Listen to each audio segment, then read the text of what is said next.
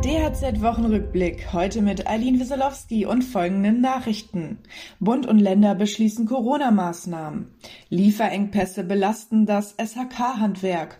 Und der Sächsische Handwerkstag fordert eine Reform der Einkommenssteuer.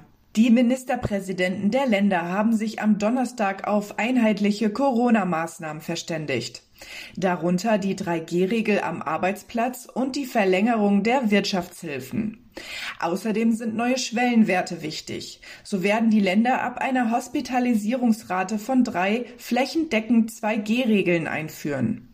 Damit haben nur noch Geimpfte und Genesene Zugang zu bestimmten Veranstaltungen, gastronomischen Einrichtungen und körperlichen Dienstleistungen.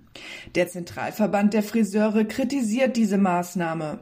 Für Friseursalons sei sie existenzbedrohend, da sie das erneute Ausbleiben vieler Kundinnen und Kunden bedeute. Lieferengpässe und Materialknappheit bereiten dem SHK-Handwerk derzeit große Schwierigkeiten. Der Zentralverband Sanitärheizung Klima berichtet, dass Umsätze wegbrechen und es zu immer mehr Kundenbeschwerden kommt. Vor allem die Situation in den Flutgebieten sei brenzlig.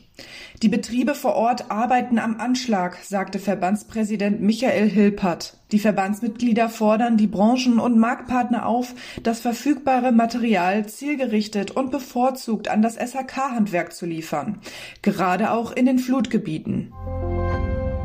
Wenn man sich trotz steigender Löhne unterm Strich weniger leisten kann, spricht man vereinfacht von der kalten Progression.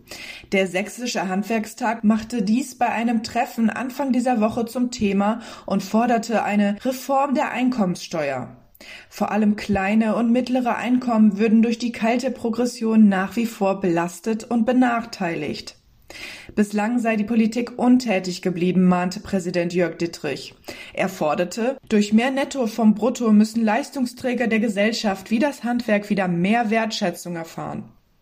Weitere Nachrichten für das Handwerk sowie praktische Hilfen für Unternehmer finden Sie immer auf dhz.net oder in unserem kostenlosen Newsletter.